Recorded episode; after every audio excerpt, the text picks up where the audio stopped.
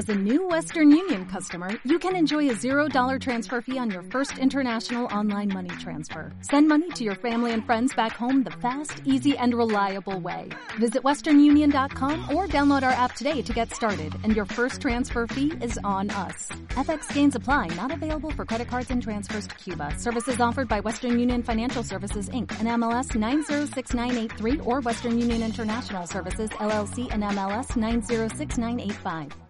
Eh, vamos a mirar ya mercados. Saludamos a Pablo Fernández de Mosteirín de Renta 4 Banco. Hola Pablo, ¿qué tal? Muy buenas tardes. Hola, muy buenas tardes. Aunque bueno, vosotros como banco y como intermediario que sois, esto os afecta directamente el tema de la todo, Indigo.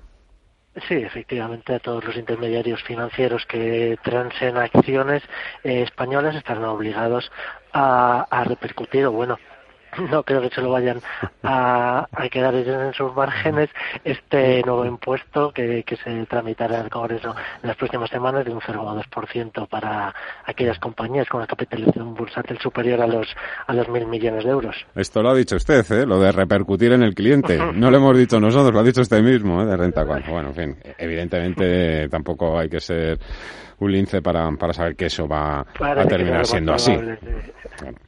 Eh, cuéntame de la jornada claves. Eh, no va la cosa tan mal eh, teniendo en cuenta todos los profit warnings que, hemos tenido en las últimas horas, empezando por Apple, siguiendo por HSBC y el último es de Walmart.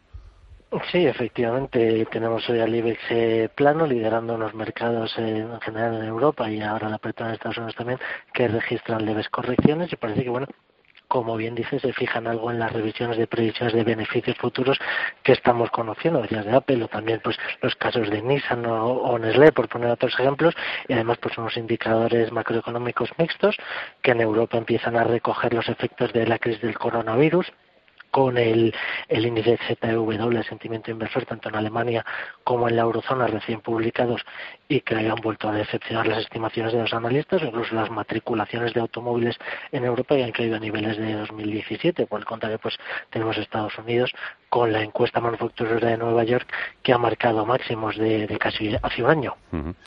Mm, tengo que seguir por aquí. ¿Qué empresas españolas cree usted que son las más susceptibles de tener que hacer revisiones a la baja, o en ingresos o en resultados por coronavirus?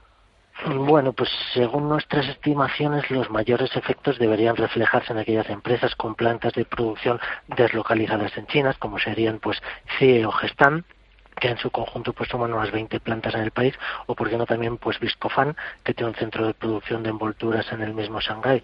Además podríamos ver también revisiones en Inditex, que recordamos pues tiene más de 600 tiendas en China y suman cerca de un 8% de las ventas anuales. Eh, por otra parte también pues quizá de forma indirecta podríamos ver cierto impacto en aquellas empresas más expuestas al ciclo económico y a los precios de las materias primas siempre y cuando por supuesto la epidemia se alargue mucho en el tiempo ya que bueno pues a corto plazo los productores suelen tener cubiertos sus precios de venta a través de derivados y por tanto están relativamente inmunizados ante estos vaivenes eh, repentinos o de más corto plazo.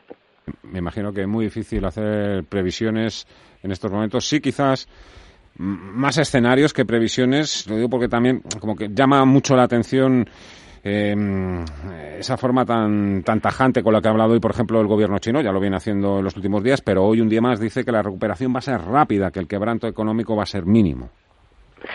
Sí, efectivamente, nosotros creemos que por el momento es muy difícil, por no decir imposible, eh, cuantificar el impacto sin saber cuánto durará el estado de bloqueo de la economía china. Bueno, pues se pueden hacer, como decía, eh, escenarios, haciendo una comparativa con la epidemia del SARS de 2003, que efectivamente tuvo un impacto económico puntual y una rápida recuperación, y el impacto, pues si la duración fuera eh, similar, podría ser parecido. Sin embargo, recordamos que en 2003 pues la economía china representaba cerca de un 4% de la economía mundial frente al 16% actual y hoy en día es responsable de cerca del 40% del crecimiento mundial en los últimos años y cerca del 50% del consumo de muchas materias primas.